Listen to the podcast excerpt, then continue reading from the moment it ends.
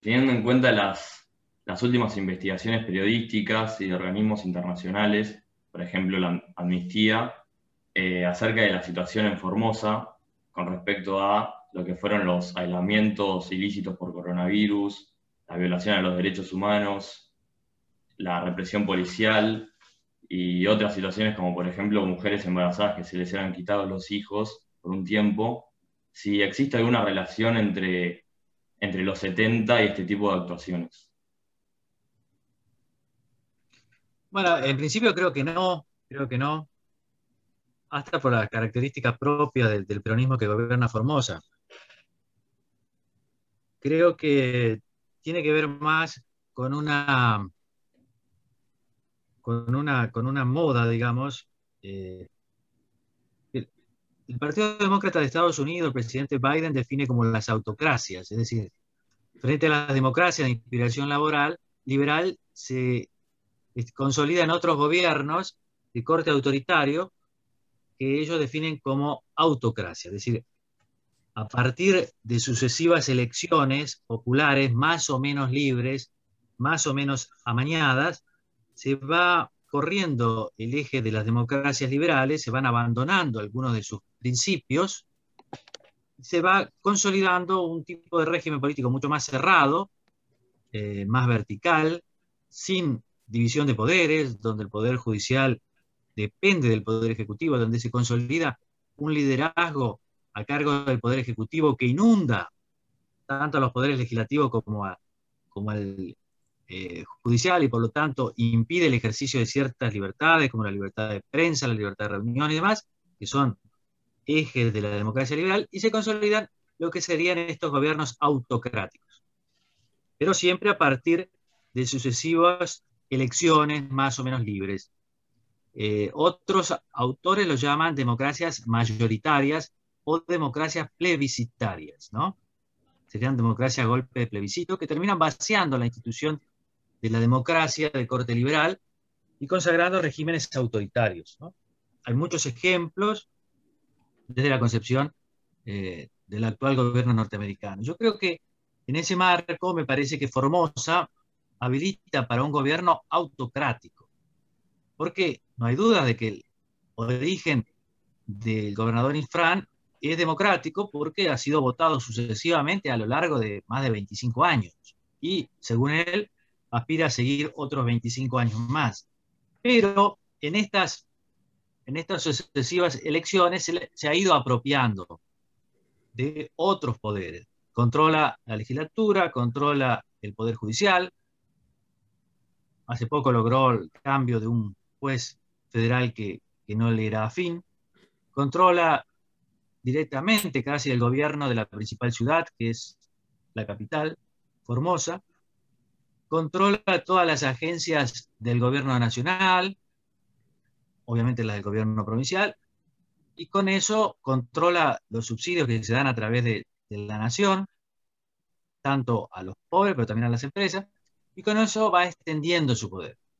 Es una autocracia, no sucede lo mismo en otras provincias, pero no de una manera tan, tan firme, tan nítida como en el caso de este señor, que no llega a generar un clan, sino que el poder gira en torno de él. Pero yo no veo una violación de los derechos humanos como en la época de la dictadura militar o de los grupos guerrilleros. Al contrario, es una cuestión más de estos tiempos que se da en Venezuela, obviamente Cuba, en Rusia, Corea del Norte, China, que serían ya eh, estos gobiernos autocráticos, según la definición norteamericana, o gobiernos mayoritarios o plebiscitarios, como se dice más en la academia.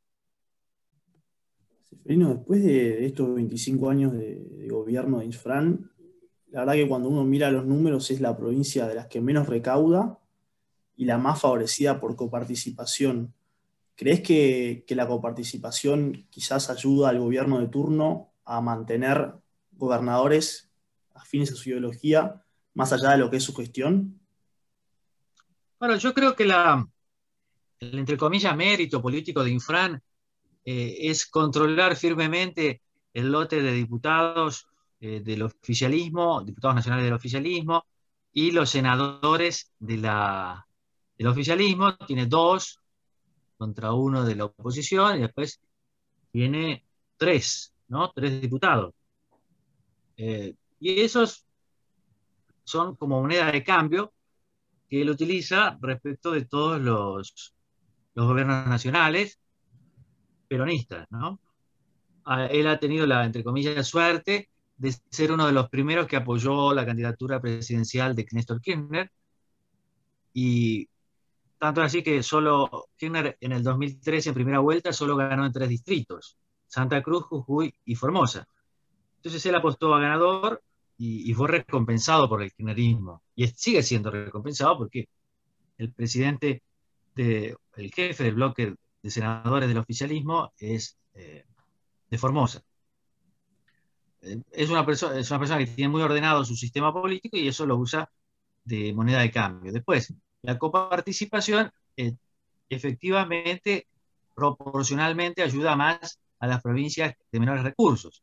Y con ese argumento de los menores recursos, que es tan caro a algunas provincias, han logrado que otras, otros distritos más ricos se desprendieran de, parte de sus recursos para que fueran a esta gente, con el propósito de favorecer el desarrollo de estas zonas que son las más postergadas del país. Pero claro, ellos se lo apropian y eh, lo, distribuyen de la manera que a ellos les interesa. ¿Qué, ¿Cuál es la característica de estas autocracias, democracias mayoritarias? Que terminan derivando en regímenes que no son completamente democráticos, porque un test o una prueba fundamental de una democracia es si hay una posibilidad cierta de alternancia en el poder. Es decir, si hay las elecciones son suficientemente libres, si los partidos pueden competir, pero si en la práctica el oficialismo de turno puede ser vencido. E Infran ha desarrollado un método por el cual las posibilidades de perder una elección provincial son más bien escasas. ¿Por qué? Y porque él maneja, ha creado clientelas electorales que trascienden las prácticas que vemos en el conurbano bonaerense. Concretamente, el día de la elección, como todos saben, muchos eh, ciudadanos paraguayos que tienen doble ciudadanía, a veces ni eso, pero que sí tienen documentos argentinos, cruzan de Paraguay, de la isla cercana o por la frontera más o menos seca, porque se puede cruzar rápido, y votan en favor, obviamente, de Infran. Lo mismo sucede con algunas clientelas de los pueblos originarios, no de todos. Y esas prácticas son toleradas por los gobiernos nacionales y por las, por las provincias, en el fondo porque muchos oficialismos provinciales admiran, envidian lo que ha hecho Children Fran porque sería un poco el sueño de todos esos casi cascos. En fin, eh, yo creo que los pliegues del sistema democrático él se ha ido colando, es una persona muy inteligente, muy astuta, él eh, tiene una gran sintonía con, con los sectores populares, participa mucho de la influencia guaraní en la cultura de Formosa, habla mejor el guaraní que el castellano, hace campaña en guaraní, es decir, es un personaje muy complejo, no es simple, como se puede ver desde la clase media de las grandes ciudades, y que tiene, entre comillas, un éxito electoral que se debe a todas esas cuestiones, que aprovecha toda la cuestión de la coparticipación federal en beneficio propio. También es muy difícil para los formoseños vivir fuera del plato que les ofrece Infran, porque los empresarios son chicos, los comerciantes son chicos, y todos tienen que estar muy atentos a no perder los favores o la simpatía, yo diría a no enemistarse con Infran, porque es probable que si les pasa, si Infran eh, se pone de mal humor, reciban inspecciones no solo de los organismos provinciales, sino también de los nacionales. Es decir, todo lo que él usa está en, en la provincia, lo usa. Es muy interesante porque él nunca ha querido trascender su provincia, o sea, nunca ha querido cruzar el Bermejo. Él es una persona que se queda ahí, distinto a su antecesor, Vicente Joga, eh, muy inteligente, muy articulado, más articulado que, Infran, pero bueno, eh, Infran, ustedes saben, era el vicegobernador de Joga. Joga había repetido en el cargo y él dijo, voy a cruzar el Bermejo, me voy a la política grande, lo dejó a este señor, cuando quiso volver se encontró con nada, después lo combatió en la zona y perdió siempre. Es una persona muy consciente de sus limitaciones, es muy astuto, eso lo vuelve muy inteligente, tiene algunos colaboradores eh, muy fieles en la administración del poder, no tiene ningún escrúpulo, eh, no tiene ningún, ninguna intención de volar hacia la nación, es un auténtico patrón de estancia. Eh, yo creo que puede llegar a, seguir ganando, por más que el desgaste este que le ha producido el, todos estos episodios, porque eh, puede seguir ganando, ese es el momento de mayor debilidad de él, pero no descarto que siga ganando. Mm, usted hace unos meses eh, hizo una entrevista con La Nación y mencionó la relativización de los derechos como una herramienta fundamental de los dirigentes de los 70. ¿Cree que lo que muchos periodistas o intelectuales llaman eh, como la doble vara que tiene el gobierno con la sociedad eh, tiene que ver con esto? Sí, claro. Yo, creo que eh, el oficialismo, digamos, el cristinismo, o sea, Cristina es la gran, la, política más, más fuerte de la coalición oficialista, Cristina y sus jóvenes, que vienen a ser su, su brazo ¿no? político, los que más confían, empezando por su hijo, pero no solo en él, eh, ellos se referencian con los montoneros, con la guerrilla peronista, se referencian a los 70, pero es una generación que no es la de los 70, porque el país no es de los 70. A mí me da la impresión de que ellos combinan toda esa épica que toman de los 70 para ocultar tal vez la razón básica por la cual uno se, dedica a la actividad política, que es la búsqueda y la lucha por el poder. Ellos siempre en la política se necesita un discurso, ellos encuentran las, bases de su discurso en los 70, pero usan los 70. Hoy estaba hablando con, un dirigente, claro, recordaba la célebre frase de Néstor Kirchner, cuando le preguntan, ¿por qué te hiciste de izquierda si vos apoyabas a Menem, a Caballo, o sea, una política más de, derecha, con de centro de derecha, es que la izquierda te da fueros. Y me parece que todos copian ese sendero marcado por el político más inteligente de ese sector, que era Néstor Kirchner, y más inescrupuloso también, que era la izquierda te permite hacer cosas que tiene que ver en el caso de Néstor Kirchner con quedarse con dinero que necesitaba para la política y para su vida, pero obviamente con quedarse con dinero público, hay un montón de pruebas, ¿no? con enriquecerse, con robar, básicamente, te permite la izquierda. porque Robar desde la izquierda es como más consentido, es como si estuvieras fuera. Y después, respecto de lo que se, se trata en política, siempre que establecer un consenso, una moral. ¿Qué es lo que está bien y qué es lo que está mal? Entonces, los chicos de la cámpora, Cristina lo hace mucho también, ellos establecen la moral que todos deberíamos cumplir, las leyes, a partir de los 70, ¿no? Y entonces toman ciertos principios, la solidaridad, el amor por los pobres, la patria grande, la producción nacional, la cultura popular. Pero, claro, eso es para nosotros. Después para ellos, cuando se tiene que dar la vacuna contra el COVID, no esperan ni siquiera que se vacunen sus padres o sus abuelos, sino que se vacunan, hacen la, la, victoria, o sea, caen, sus ansias revolucionarias caen frente al virus. Son derrotados por una simple vacuna, que además es solo una vacuna. Es decir, es una generación que se inspira a los 70, pero que no tiene la grandeza de los 70. Es una generación que utiliza los derechos humanos y los conceptos de izquierda, pero solo como fueros para ganar poder, pero también para vivir bien, sin mucho esfuerzo. Si hay que repartir vacunas, se quedan con las vacunas. Si hay que repartir cargos, se quedan con los cargos. Si hay que repartir subsidios, se quedan con los subsidios. Si hay que repartir dinero, se quedan con los dineros. Siempre hablando de derechos humanos, de izquierda y demás. Entonces ahí hay una doble moral fuerte y un uso de los derechos humanos, porque los derechos humanos cuentan cuando tenemos que hablar de los otros. Pero si hablamos de nuestros amigos, ya no. Por ejemplo, reprimir desde el Estado a los sectores populares está mal si lo hace Estados Unidos o si lo hace Israel. Pero está bastante bien si lo hace Venezuela, si lo hace Cuba, si lo hace China. Eh, puede estar bien, pero en el fondo, ¿para qué los vamos a criticar si esos son amigos nuestros? Es decir, hay en el, hasta lo máximo que llegan es, hay muchos hijos de puta, pero algunos hijos de puta son nuestros y por lo tanto son buenos. Los otros son de los otros, son malos y hay que criticar. Y se ven todo, se ven todo.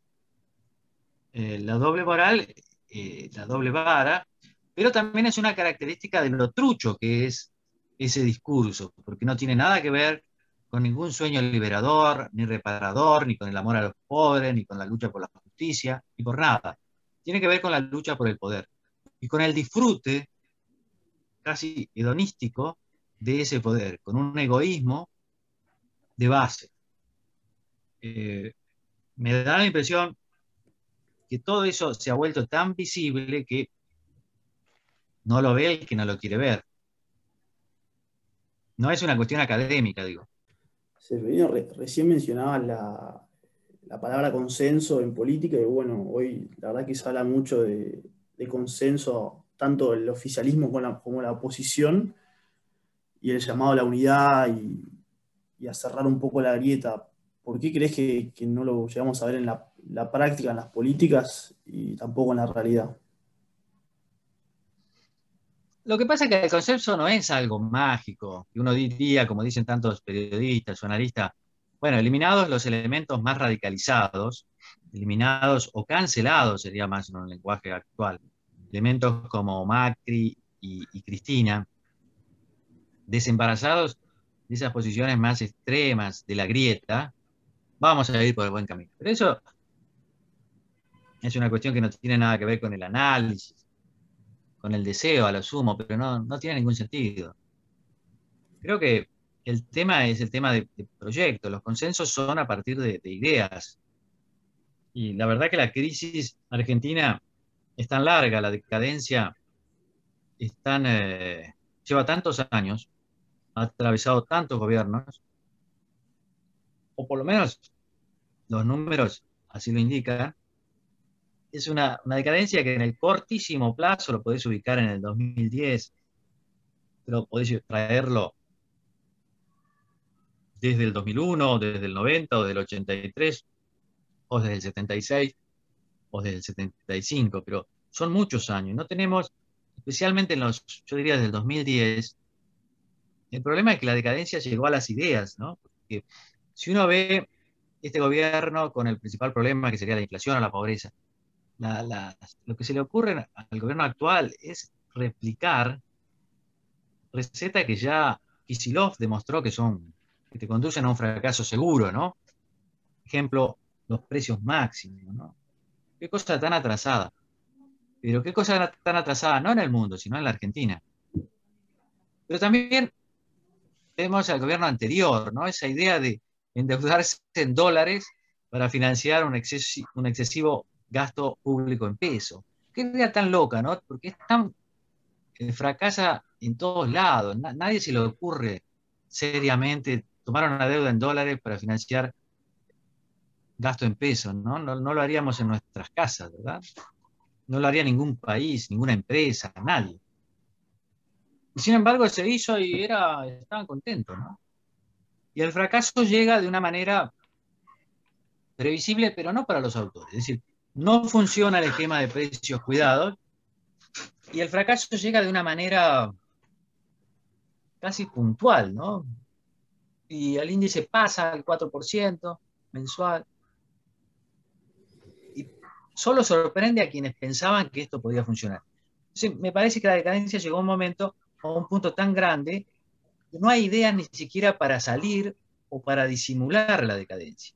Si ustedes se recuerdan otros gobiernos, por ahí uno podría decir, estamos, no estamos tan bien, pero eh, el reflejo de la clase política era lanzar planes más o menos novedosos.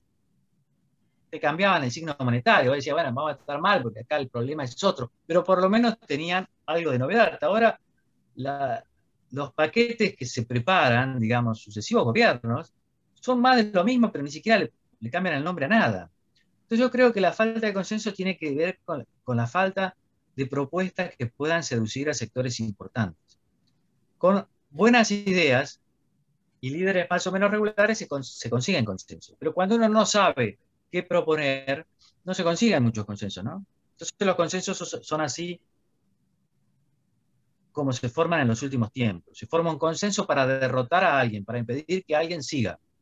Por ejemplo, para Casa Cristina, apostemos a Macri. No es que nos guste Macri, pero bueno, hay que derrotar a la otra. Fracasa Macri, y bueno, apostemos a Alberto, no nos gusta mucho, ni lo conocemos, está Cristina, pero por ahí anda. Y así estamos. Y yo creo que así se preparan las próximas elecciones. Desde la idea de juntar a todos los descontentos, que son mayoría, respecto del gobierno actual. O sea, elegir lo menos peor, lo menos malo, pero sin mucha idea de qué hacer para solucionar problemas que, y esto es tal vez lo más dramático, no son problemas únicos, no es que nosotros tengamos problemas inexplicados o que otros países no han tenido. Para mí, el gran problema de la hora es la inflación, no es la pobreza pero es la inflación. O sea, la estabilidad de precios, que es una cosa que parece una pelotudez, pero es importante. Para mí es la clave. A partir de ahí empezás a pensar en muchas otras cosas. Ni los brasileños creían que iban a salir alguna vez de la inflación y salieron. Tienen un montón de problemas, obviamente, pero ese no lo tienen. Entonces, si lo hicieron ellos, ¿cómo no lo vamos a hacer nosotros? La respuesta, eh, que un poco el presidente Fernández la esbozó indirectamente. Estuvo con el el jefe de gobierno portugués elogió al milagro portugués, que disfruta el actual jefe de gobierno, pero que se debe a un programa o a un conjunto de decisiones tomadas por una persona, por otro político socialdemócrata hace unos años que implicó un esfuerzo. Pero si uno ve la secuencia, era mejor sacrificarse, esforzarse una vez y no penar como estamos nosotros desde hace tanto tiempo. Si uno ve tal vez la, gira del presidente por Europa desde otro año, es la gira de un mendicante. Sea, un mendigo que, cuyo principal objetivo de semejante viaje es evitar caer en default con el Club de París. Es pedir ayuda para lograr, si no un acuerdo, por lo menos que no lo ejecuten ni en el fondo ni en el Club de París. Ese es el destino de un presidente argentino en una salida de Europa. Después, claro, podemos hacer el comunicado sobre Israel, todo eso. Nada de lo que digamos tendrá ninguna importancia, porque nosotros somos hoy unos pedigüeños y solo salimos a pedir que no nos ejecuten. No tenemos capacidad ni siquiera de prometer que vamos a esforzarnos para pagar las deudas. Lo único que queremos es no pagar. Eso es un país como Argentina. Esa es la imagen del presidente. Por eso, si ustedes ven la, la repercusión de la gira de nuestro presidente en Europa es nula porque nadie quiere escuchar a un tipo que es igual al presidente anterior, que es igual a la presidenta anterior, que lo único que quiere es seguir así, que no tienen idea de cómo parar la sangría de peso, que no tienen idea de cómo aumentar sus recaudaciones, que no tienen idea de cómo pagar las deudas. Lo único que piden es no pagar. Eso es la Argentina hoy. Hay algo más frustrante que eso. Entonces, a partir de eso, ¿qué consenso se puede explicar?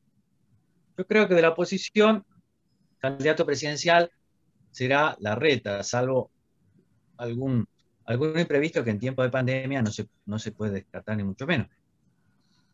Ahora, espero que se le ocurra algún plan de algo, porque si él cree que con mensajitos a favor de Vista y otras pelotudeces va a crear un consenso, pues eso es una estupidez soberana, ¿no? Eh, entonces es una gran oportunidad para crear consenso porque me parece que los problemas están bien a la vista y son muy simples. Acá no tenemos que inventar la vacuna contra el COVID, nadie nos pide nada, ni tanto. Nos piden un sendero más o menos normal, como han hecho otros países. No tengamos que dar esta vergüenza que es la Argentina saliendo a pedir que no la ejecuten. Es una situación horrorosa. Una manga de desamparados que va a pedir clemencia. Eso es todo, esa es la Argentina. Entonces, se encuentra con empresarios, los franceses, por ejemplo, les dicen, bueno, el problema de ustedes es la estabilidad de los precios, ¿eh? no hay otra cosa. Pero no es ni siquiera un problema nuestro, ya es un problema de ustedes. Pero nosotros no, no lo recibimos como eso, ¿no? Entonces estamos ahí, vamos a ver que si nos ejecutan, si nos piden la plata, esto. Eh, me parece que por ahí pasa la falta de consenso.